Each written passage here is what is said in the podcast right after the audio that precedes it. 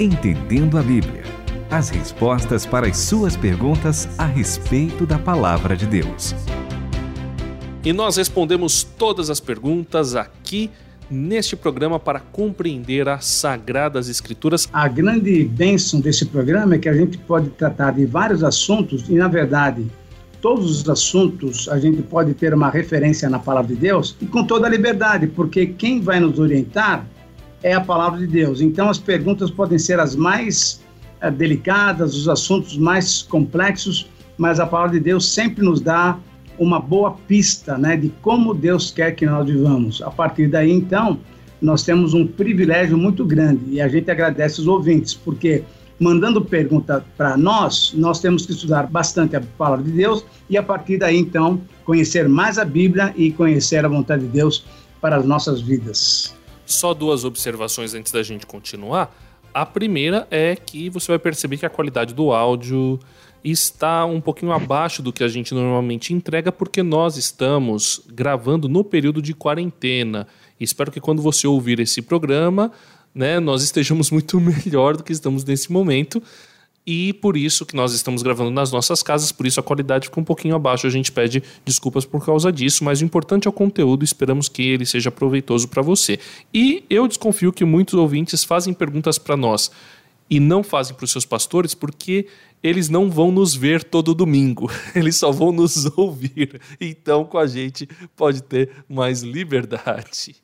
É verdade, a gente ainda dá liberdade do ouvinte nem precisar se identificar. Se ele quiser mandar a pergunta dele, só falar, por exemplo, estou ouvindo em tal estado e quiser mandar aquela pergunta, fica à vontade que a gente vai responder também, né? O Itamir vai responder. E olha, a Cristiane de Minas Gerais, ela disse assim que o programa está excelente e ela mandou os parabéns pela coragem de falar a verdade com leveza, conhecimento e ensinando com amor. Agradecemos muito e, em primeiro lugar, agradecemos a Deus, porque a gente poder fazer isso aqui nos dá muito prazer e muita gratidão mesmo, né? Muito jóia. Agora, é uma, só um detalhe só que eu gostaria de colocar. Eu concordo que a Renata falou, que a pessoa não precisa se identificar. Mas é bom que a gente, pelo menos, diga o seu nome, para a gente poder tratar você uh, individualmente, né? Miguel Arcanjo, do Rio de Janeiro, pergunta o seguinte: por que algumas igrejas não falam sobre bebidas alcoólicas se o crente pode beber ou não? Professor Itamir, isso acontece? Por que tem igreja que não fala sobre isso? É, isso acontece, infelizmente, porque nós temos algumas igrejas que esse é um assunto muito delicado para ser tratado. Então, Muitas vezes os pastores preferem não tratar esse assunto tão delicado, porque isso certamente vai criar uma certa polêmica dentro da igreja. Mas é uma pena, porque a Bíblia fala que nós devemos, como pastores, ensinar todas as coisas, né? Lembra quando Jesus falou para os seus discípulos, um pouquinho antes dele subir, ah, ensinando-os a guardar todas as coisas que vos tenho ordenado. Significa que nós temos uma uma missão muito, muito especial de ensinar todas as coisas. Quando Paulo fala lá para os Efésios, por exemplo, lá em Atos capítulo 20, ele fala que ele pregou, que ele ensinou todos os desígnios de Deus, isso é, todos os assuntos foram tratados, foram esclarecidos com a igreja dos Tessalonicenses, dos Efésios, dos Filipenses e assim por diante. Então, ah, embora seja um assunto talvez delicado, essa questão das bebidas alcoólicas, a igreja teria que ter um posicionamento, porque a Bíblia dá esse posicionamento para nós. Então, quando nós estudamos a palavra de Deus, nós conseguimos perceber qual é a direção que Deus nos dá com relação a essa questão das bebidas alcoólicas. Bom, e eu quero saber então exatamente qual é a direção, porque tem passagem bíblica que fala que Deus transformou água em vinho, tem passagem bíblica que também o vinho era bom ali, parece que até para alguns tipos de dores, olha, então toma um pouquinho de vinho, né? Em que ocasiões a gente entende que tudo bem a questão da bebida alcoólica, em outras que talvez seria melhor abster-se? Muito bem, essa é uma pergunta realmente muito boa e agora ah, querendo ajudar o, o, o, nosso querido Miguel Arcanjo, vamos tentar entender uma coisa. Ah, tanto o vinho naquela época era uma bebida aceitável e era vinho de melhor qualidade. Tanto é que quando Jesus vai fazer aquele primeiro milagre, é interessante isso, né? O primeiro milagre que a Bíblia constata, relata, registra de Jesus é a transformação de água em vinho. E vinho de alta qualidade. Tanto é que o mordomo, quando foi servir, ele falou: Poxa, mas o senhor está deixando o vinho de melhor qualidade para o final, quando todo mundo já tomou um pouquinho e está meio alegre. É, mas quando o Senhor Jesus faz alguma coisa, ele faz sempre da melhor qualidade. Então, aqui a gente percebe que não havia problema, o Senhor Jesus faz essa transformação de água em vinho e a festa continua. Quando nós olhamos lá para o texto do Antigo Testamento, a gente vê que ah, teve um patriarca né, que tomou bastante vinho e não foi muito recomendável aquilo que aconteceu com ele. Então a pergunta é: será que temos um, um, um padrão na Bíblia? Eu acho que sim. E eu queria que nossos irmãos lessem 1 Coríntios 10, 31.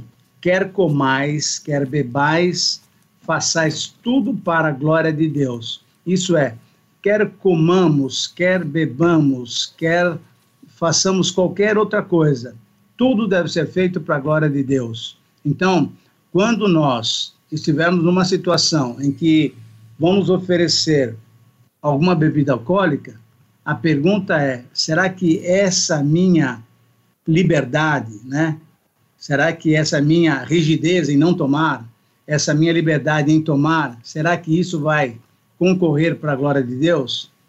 Tudo que vai concorrer para a glória de Deus, paralelamente, ela edifica os meus irmãos.